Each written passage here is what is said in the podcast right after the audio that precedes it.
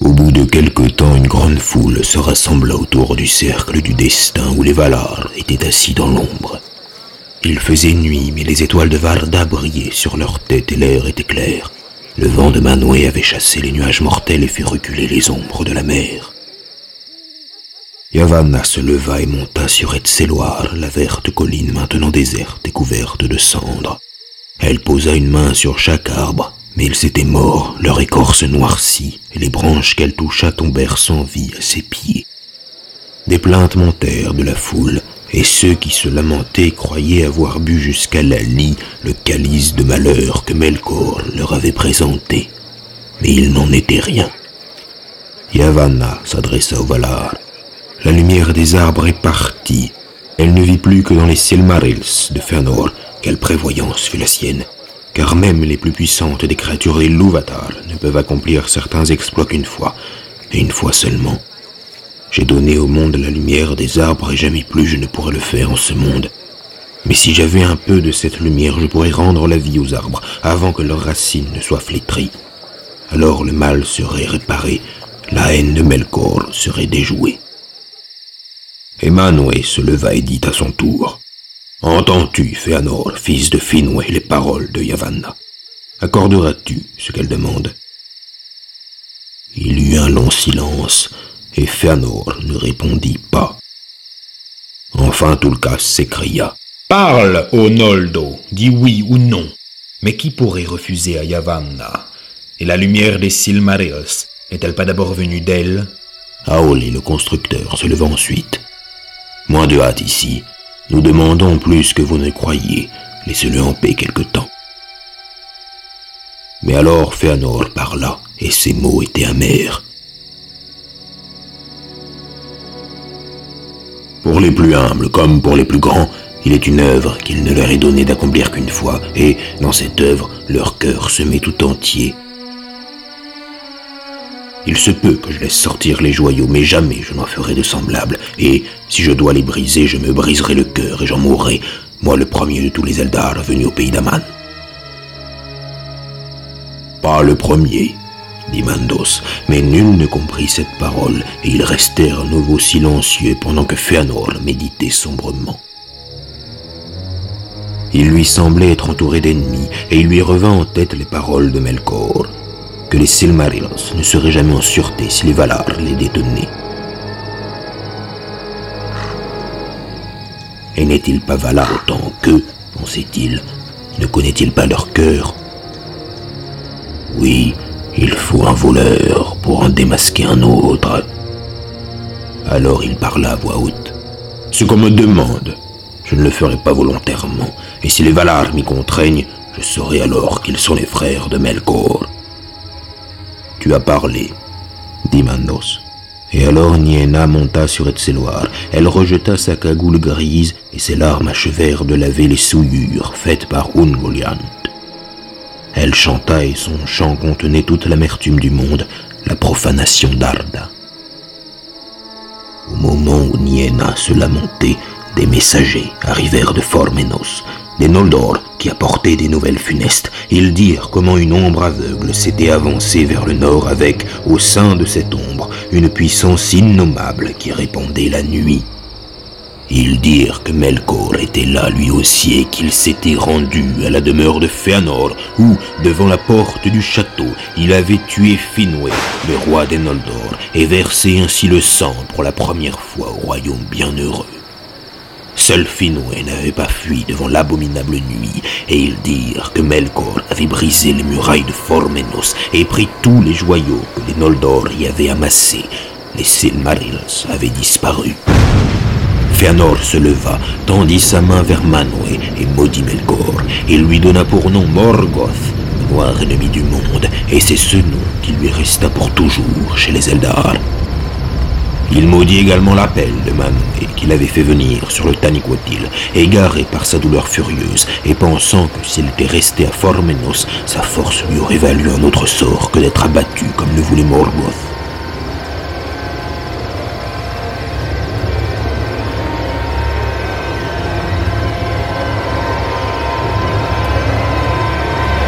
Puis Fëanor quitta le cercle du destin et s'enfuit dans la nuit.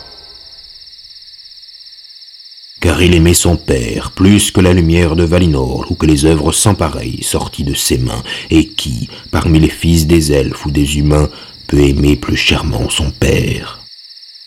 Beaucoup plaignirent la souffrance de Fëanor, mais son deuil était partagé, et Yavanna pleurait auprès de la colline, de peur que la nuit n'engloutît à jamais les derniers rayons de la lumière. Car si les Valar n'avaient pas vraiment compris ce qui s'était passé, ils se rendaient compte que Melkor avait été chercher une aide extérieure à la terre.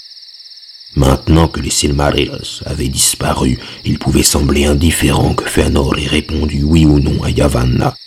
Pourtant, s'il avait dit oui tout de suite, avant la venue des messagers de Formenos, peut-être aurait-il agi ensuite différemment. Mais le destin des Noldor s'approchait. Après avoir échappé au Valar, Morgoth arriva dans le désert d'Araman, qui se trouve au nord des Pelori et de la Grande Mer, bordé au sud par Avatar. Araman est un territoire immense où s'étendent entre les côtes et les montagnes des plaines stériles et glacées à cause de la banquise proche. Morgoth et Ungoliant traversèrent en hâte ce désert, puis Oyomur, le pays des brumes. Ils franchirent ensuite Helcarax, le détroit semé d'un chaos de glace qui sépare Araman et les terres du milieu, et arrivèrent enfin au nord des terres extérieures. Ils voyageaient ensemble parce que Morgoth ne pouvait plus échapper à Ungoliant, dont le nuage l'enveloppait sans répit et qui ne le quittait pas des yeux et quand ils se retrouvèrent au nord du golfe de Derengist, Morgoth fut en vue des ruines d'Angband, où se trouvait autrefois sa forteresse occidentale. Alors Ungoliant comprit qu'il avait l'espoir de lui échapper et fit halte pour le forcer à tenir sa promesse. Traître, dit-elle, j'ai fait ce que tu as voulu, mais j'ai encore faim. Que veux-tu de plus?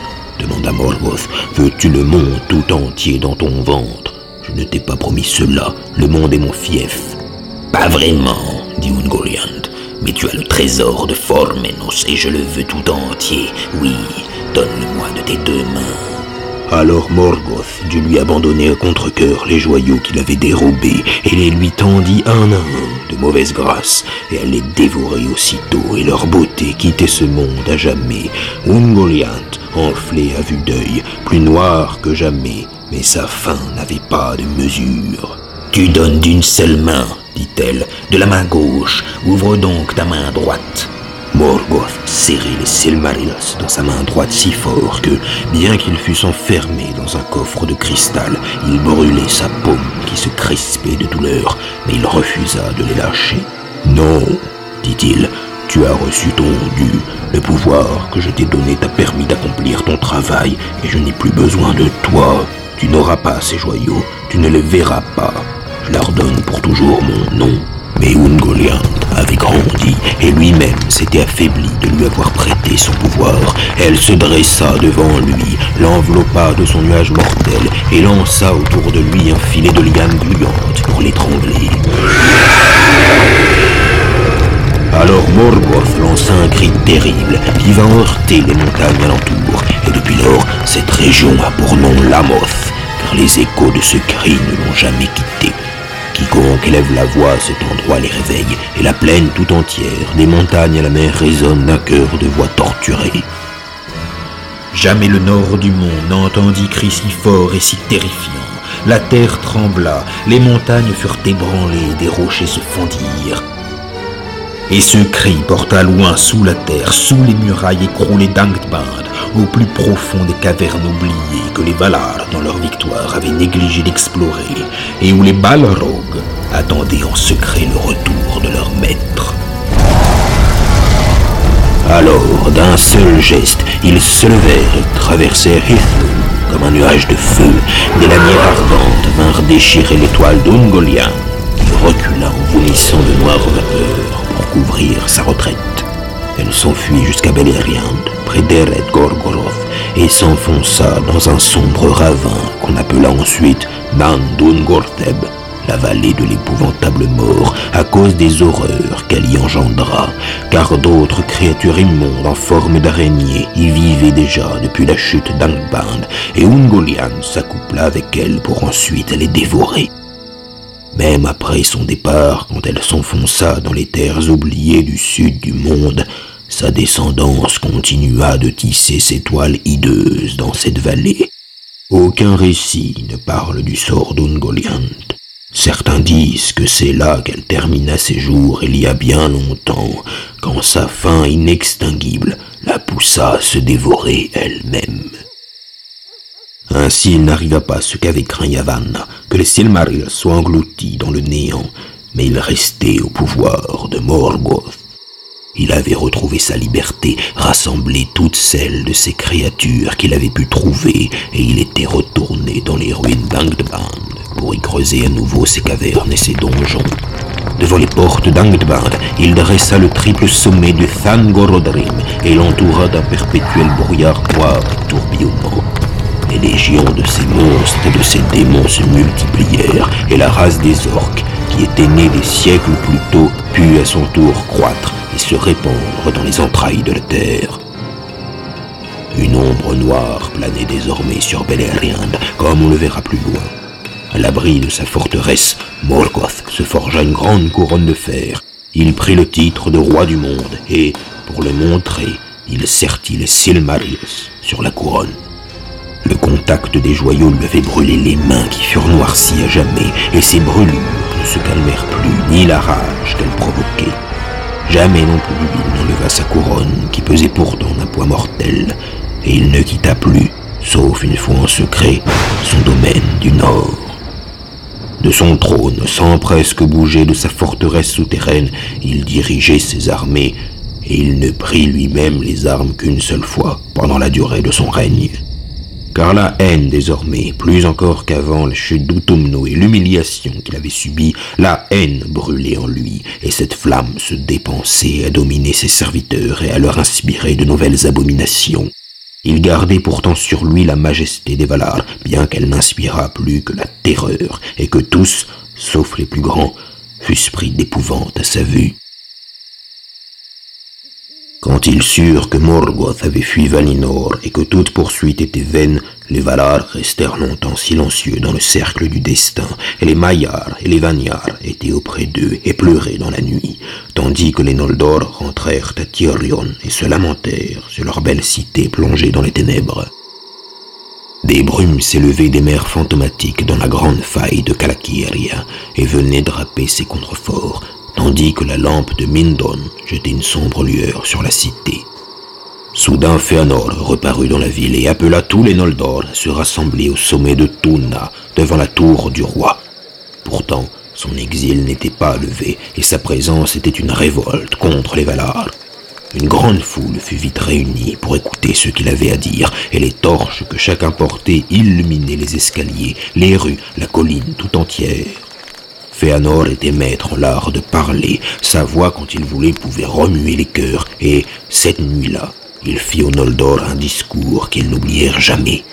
Les mots tombaient durs et violents, remplis d'orgueil et de fureur, et faisaient lever chez les Noldor une folle rage. Sa colère et sa haine s'adressaient d'abord à Morgoth, et pourtant tout ce qu'il disait ou presque venait des mensonges du malin. Il était bouleversé par la douleur à cause du meurtre de son père, par l'angoisse après le vol des Silmarils, et maintenant que Finwë était mort, il revendiquait le titre de roi des Noldor et rejetait toutes les lois des Valar. Pourquoi, ô peuple des Noldor s'écria-t-il, pourquoi nous faudrait-il servir encore ces Valar jaloux, impuissants à nous protéger de leur ennemi, incapables de protéger leur propre royaume? Et s'il est maintenant leur ennemi, ne sont-ils pas de même race c'est la vengeance qui me fait partir. Mais s'il en était autrement, je ne resterais pas sur une terre où sont les frères de celui qui a tué mon père et volé mon trésor. Pourtant, je ne suis pas le seul vaillant de ce peuple vaillant. N'avez-vous pas tous perdu votre roi? Et que n'avez-vous perdu encore, enfermé que vous êtes sur une terre étroite entre montagne et mer?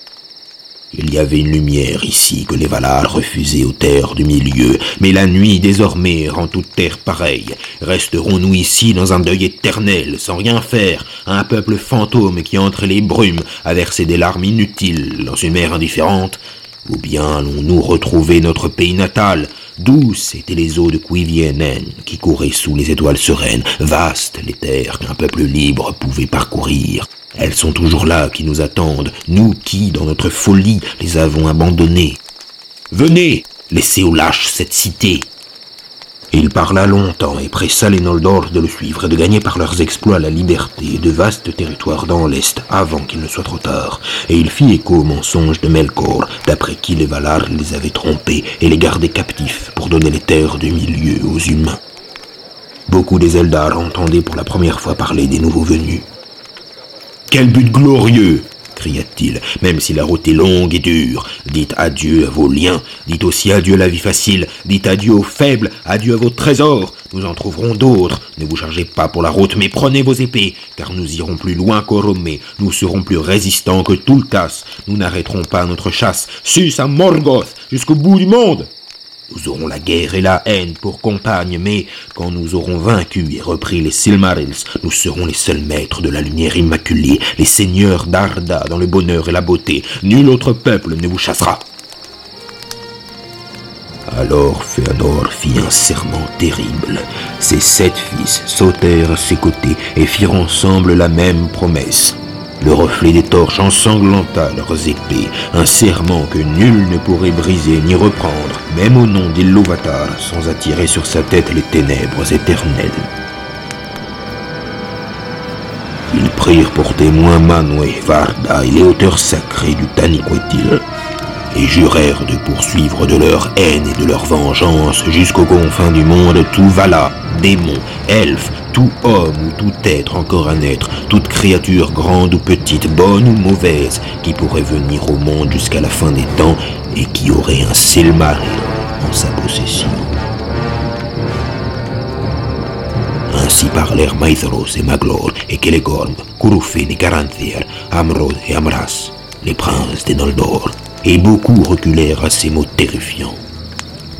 Car bon ou mauvais, nul ne peut se délier d'un tel serment, et il poursuit celui qui le tient comme celui qui le brise jusqu'à la fin du monde. Alors Fingolfin et son fils Turgon se prononcèrent contre Fëanor, et les voix s'élevèrent avec violence, et les épées furent près d'être tirées. Mais Finarfin parla calmement, comme de coutume, et tenta d'apaiser les Noldor. Il leur demanda d'attendre et de réfléchir avant de s'engager sur une voie sans retour. Un seul de ses fils, Orodareth, parla en ce sens, et Finrod seconda Turgon, son ami. Mais Galadriel, la seule femme des Noldor, ces jours-là, qui eut sa place parmi les princes aussi grandes et veillantes qu'eux, était impatiente de partir. Elle ne prêta pas le serment, mais les paroles de Fëanor rappelant les terres du milieu avaient touché son cœur, et elle brûlait de parcourir une terre sans frontières et d'être maîtresse de son propre domaine. Fingon, l'autre fils de Fingolfin, pensait comme elle, et bien qu'il n'aimât guère Fëanor, ses paroles l'avaient ému, et, comme toujours, il eut à ses côtés les fils de Finarfin, Angrod et Aignor, mais ils restèrent calmes et ne parlèrent pas contre leur père. Après un long débat, Fëanor eut enfin le dessus, et la plupart des Noldor rassemblés brûlèrent de voir des choses nouvelles et des pays inconnus, et quand Finarfin voulut à nouveau les mettre en garde et leur conseiller d'attendre, un grand cri s'éleva. Non Partons d'ici Aussitôt Fëanor et ses fils se mirent à préparer le départ. Ceux qui osaient entreprendre un tel voyage ne pouvaient guère prévoir ce qui les attendait, et pourtant tout se fit avec précipitation, car Fëanor les poussait sans relâche, de peur que, leur ardeur une fois refroidie, ces paroles ne perdissent leur emprise en laissant place à d'autres conseils. Et tout son orgueil ne lui faisait pas oublier la puissance de Valar. Mais aucun message ne venait de Valmar. Manwë gardait le silence. Il ne voulait ni empêcher ni gêner l'action de Fëanor, car les Valar souffraient d'être accusés de perfidie par les Eldar, et qu'on put croire qu'ils les tenaient captifs. Alors il regardait, il les attendait sans pouvoir croire encore que Fëanor pourrait maintenir les légions des Noldor sous son empire. Et, en vérité, lorsque Fëanor voulut rassembler les Noldor pour le départ, la discorde éclata tout de suite dans leurs rangs. Car s'ils étaient d'accord pour le départ, ils étaient loin d'être tous d'accord pour prendre Fëanor pour roi.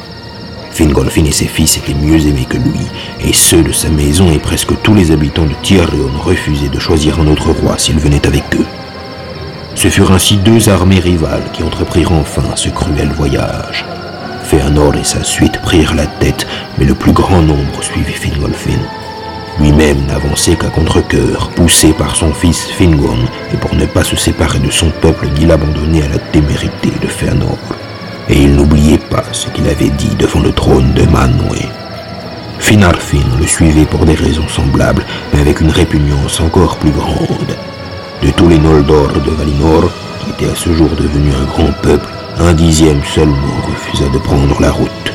Certains pour l'amour qu'ils portaient au Valar, d'autres parce qu'ils aimaient trop Tyrion et tout ce qu'ils y avaient construit, aucun par peur du danger. Alors que les trompettes sonnaient et que Fëanor avait déjà franchi les portes de Tyrion, il vint enfin un messager de Manwë. À la folie de Fëanor seul, je n'opposerai que ce conseil. N'allez pas plus loin. Ce jour est funeste et votre route mène à des souffrances que vous ne pouvez voir. À cette quête, les Valar ne vous aideront en rien, et en rien non plus, ils ne vous empêcheront.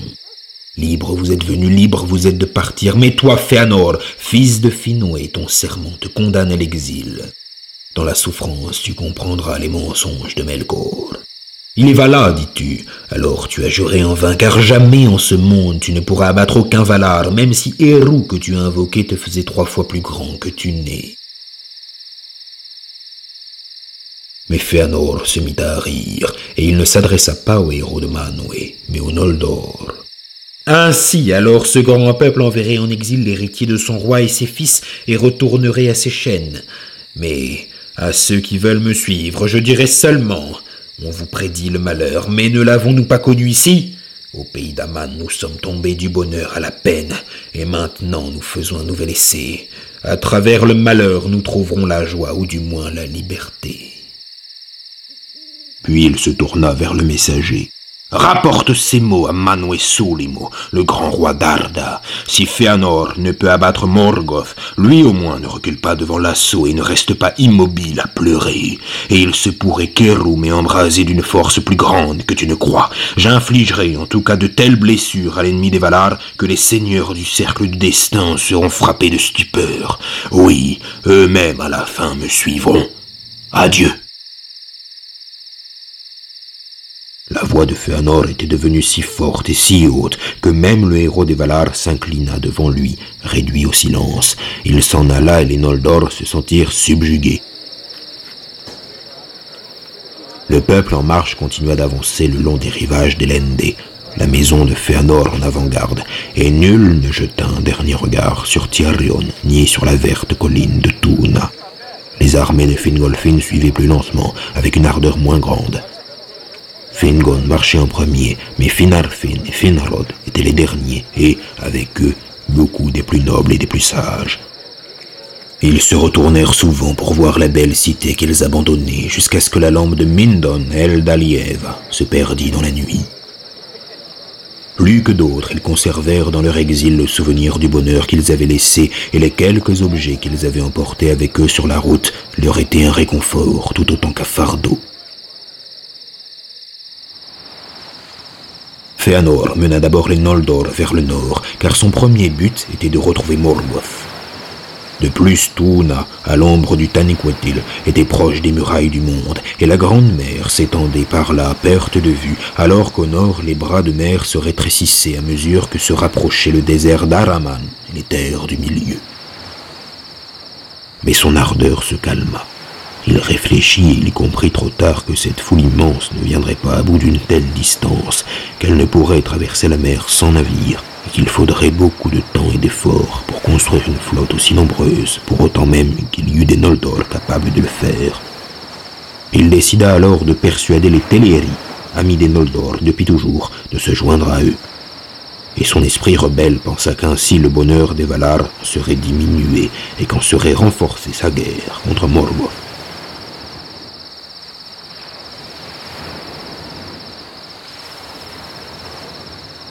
Il fit route en toute hâte vers Alqualonde et parla au Teleri, comme il avait parlé devant Tiarion.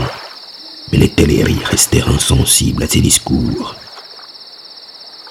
Ils regrettaient bien le départ de leurs frères et amis de toujours, mais ils voulaient plutôt les dissuader que les aider. Ils ne voulaient leur prêter aucun navire, ni leur venir en aide pour en construire, contre la volonté des Valar. Ils ne voulaient pas d'autre demeure que les plages d'Eldamar, et nul autre seigneur qu'Olwe, prince d'Alqualonde. Celui-là n'avait jamais prêté l'oreille à Morgoth, ne l'avait pas reçu chez lui, et il se fiait toujours à Ulmo et aux autres Valar pour réparer les torts de Morgoth et ramener un jour l'aube après la nuit.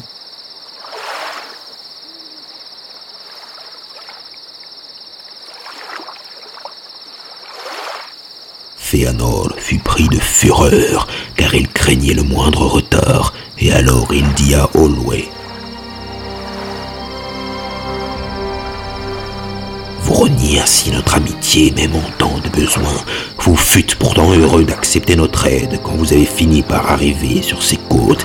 Traînard au cœur faible et aux mains vides, vous seriez encore dans des huttes sur la plage si les Noldor n'avaient pas alors creusé votre port et construit vos murailles. Olwe lui répondit Nous ne renions pas l'amitié, mais ce peut être le rôle d'un ami de s'opposer à la folie de son frère.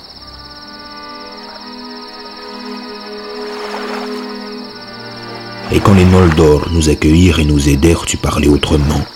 Nous devions alors demeurer toujours ensemble au pays d'Aman, comme des frères, dans des maisons voisines. Quant à nos blancs navires, ce n'est pas vous qui nous les avez donnés.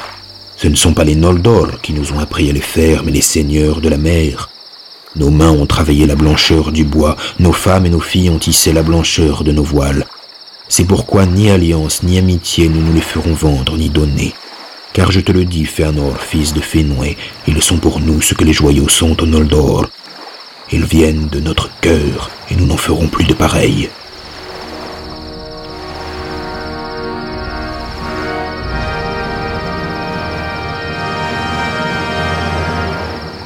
Alors Féanor le quitta et attendit dans l'obscurité, sous les remparts d'Alqualande, que son armée fût rassemblée.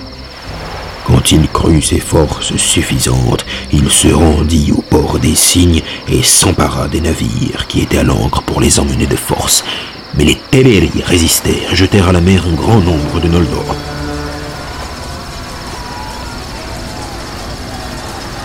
Alors les épées jaillirent et des combats féroces s'engagèrent sur les navires, sur les jetés, sur les quais du port éclairés par des lampes et jusque sur l'arche de pierre qui enfermait l'entrée.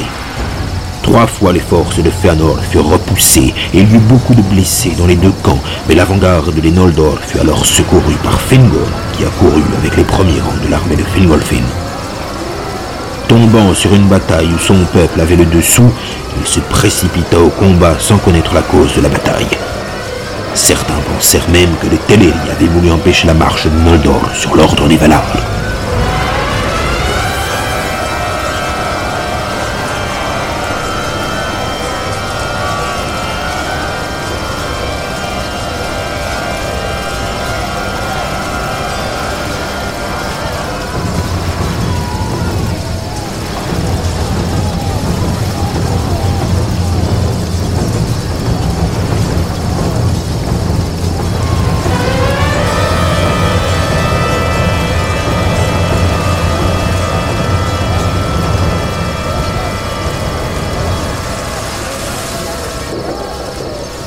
Les Teleri furent vaincus et un grand nombre des marins d'Alqualande furent cruellement abattus.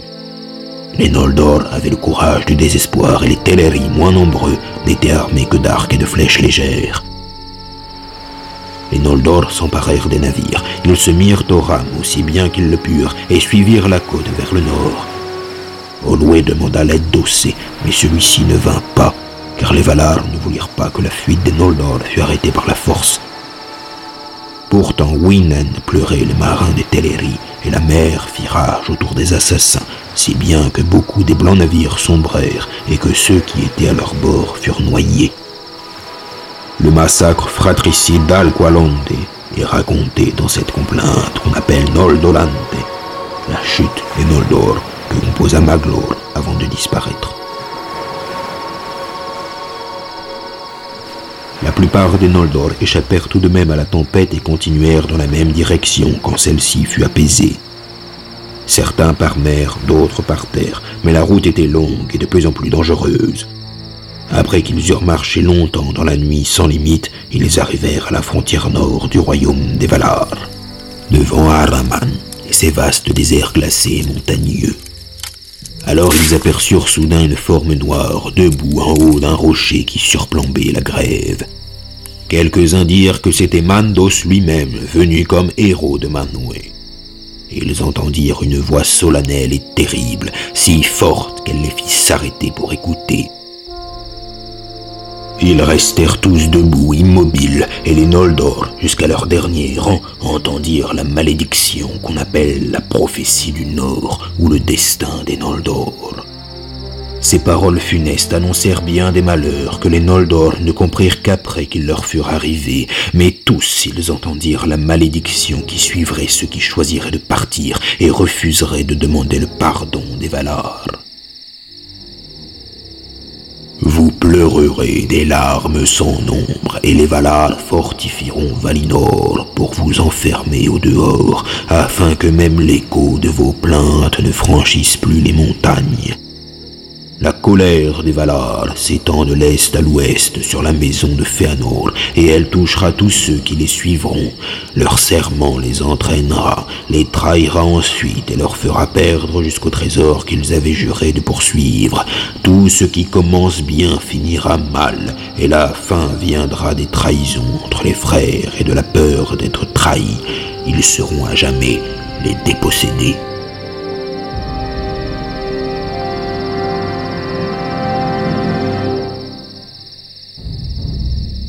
Vous avez répandu injustement le sang de vos frères, vous avez souillé la terre d'Aman. Pour le sang, vous verserez le sang, et au-delà d'Aman, vous marcherez sous l'ombre de la mort. Car si Eru ne vous a pas destiné à mourir de maladie en ce monde, vous pouvez être tué, et la mort s'abattra sur vous, par les armes, la souffrance et le malheur, et vos esprits errants devront alors se présenter devant Mandos.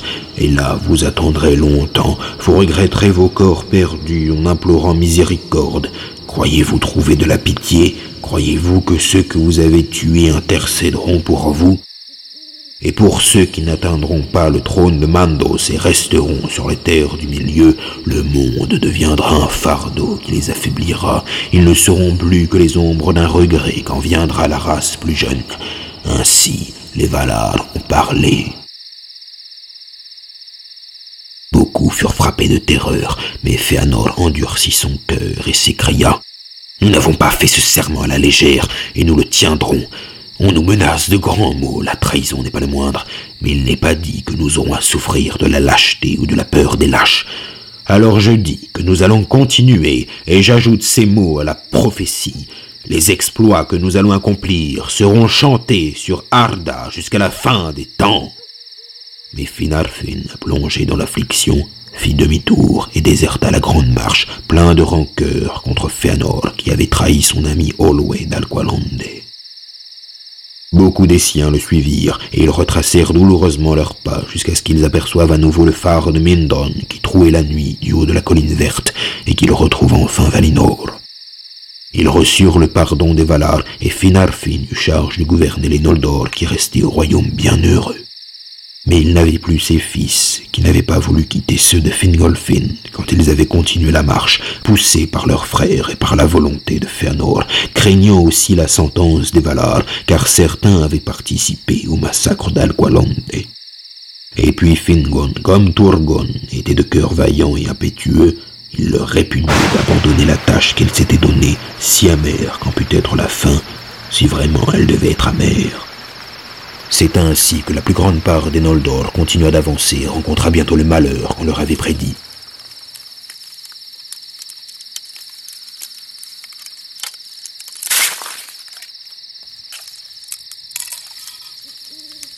Ils arrivèrent dans le grand nord d'Arda et virent dans la mer les premières dents de la banquise. Ils surent alors qu'ils approchaient d'Elgaraxe, entre le pays d'Aman qui, au nord, s'incurve vers l'est et les côtes orientales d'Endor, inclinées vers l'ouest, il restait un détroit où s'engouffraient les eaux glacées de la mer circulaire, mêlées aux ondes de Belegaïr, la grande mer. Là s'étendaient des brumes d'un froid mortel, des montagnes de glace se heurtaient dans le courant, et on entendait le grondement continuel de la banquise. Voilà ce qu'était Helcarax, et nul n'avait osé le franchir, sauf les Valar et Unvoliant. Fëanor, Fial et les Noldor discutèrent du parti qu'ils allaient prendre. Ils se mirent à souffrir durement du froid, perdus dans un brouillard tenace que ne perçait aucune étoile. Beaucoup furent pris de regret et commencèrent à murmurer, surtout ceux qui suivaient Fingolfin. Ils maudissaient Fëanor comme la cause de tous les malheurs des Eldar. Mais lui, sachant ce qu'on disait, tint conseil avec ses fils et ils virent qu'il n'y avait que deux moyens pour passer d'Araman en Endor. Passer sur la glace ou trouver des navires. L'aile Caraxé semblait infranchissable et il manquait de bateaux. Beaucoup s'étaient perdus pendant la longue traversée. Il ne suffirait pas à les passer tous ensemble, et personne ne voulait rester en arrière et laisser les autres traverser en premier. La peur d'être trahi régnait déjà chez les Noldor, alors Fëanor et ses fils eurent soudain l'idée de s'emparer des navires et de fuir sans attendre. Ils avaient gardé la maîtrise de la flotte depuis la bataille d'Alqualande, et seuls ceux qui avaient combattu au port, les suivants de Fëanor, manœuvraient les bateaux. Un grand vent de nord-ouest se leva comme à point nommé, et Fëanor fit voile en secret avec tous ceux qu'il croyait lui être fidèles. Il gagna le large en abandonnant Fingolfin sur Araman, et comme la distance n'était pas grande, il put mettre cap à l'est, puis obliquer au sud, et les débarquèrent bientôt, sans avoir subi de pertes.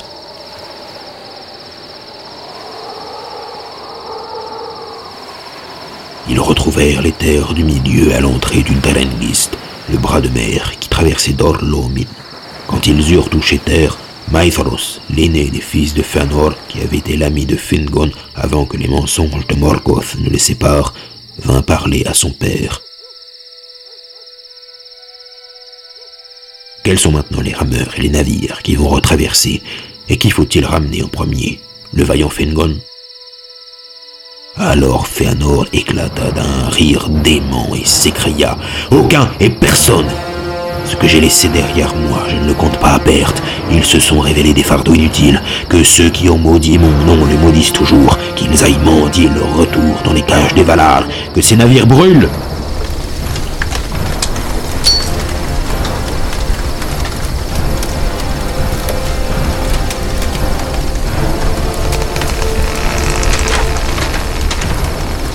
Aetharos se mit à l'écart, mais Fëanor ordonna qu'on mette le feu aux blanches nefs des Teleri. C'est à cet endroit qu'on appelle l'Osgard, sur le bord du Drengist, que disparurent les plus beaux navires qui naviguèrent jamais sur les mers dans un immense et terrible brasier.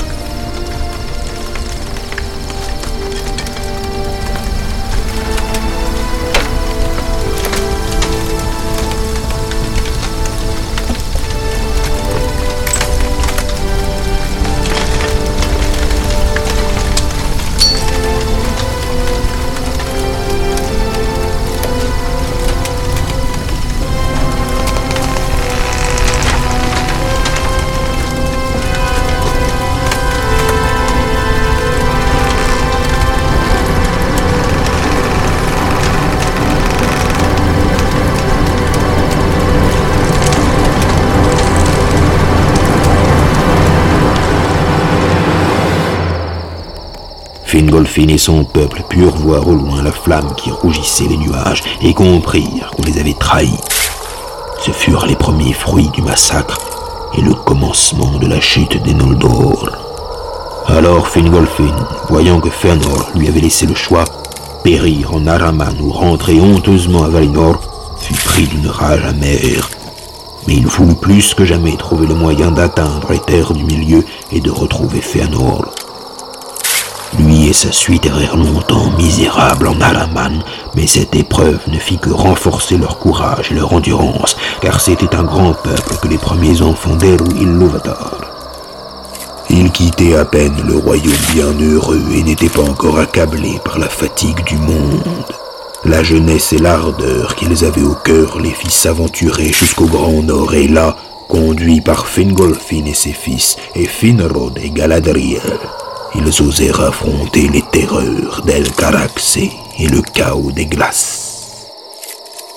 Les Noldor ne surpassèrent jamais l'exploit que fut cette traversée désespérée dans le malheur et la souffrance. Ils perdirent Elanwe, l'épouse de Turgon, et beaucoup d'autres périrent, et ce fut des rangs clairsemés qui touchèrent enfin les terres extérieures. Ceux qui suivaient les traces de Fëanor et de ses fils n'avaient guère d'amour pour eux, et le premier lever de la lune les vit sonner leurs trompettes de guerre sur les terres du milieu.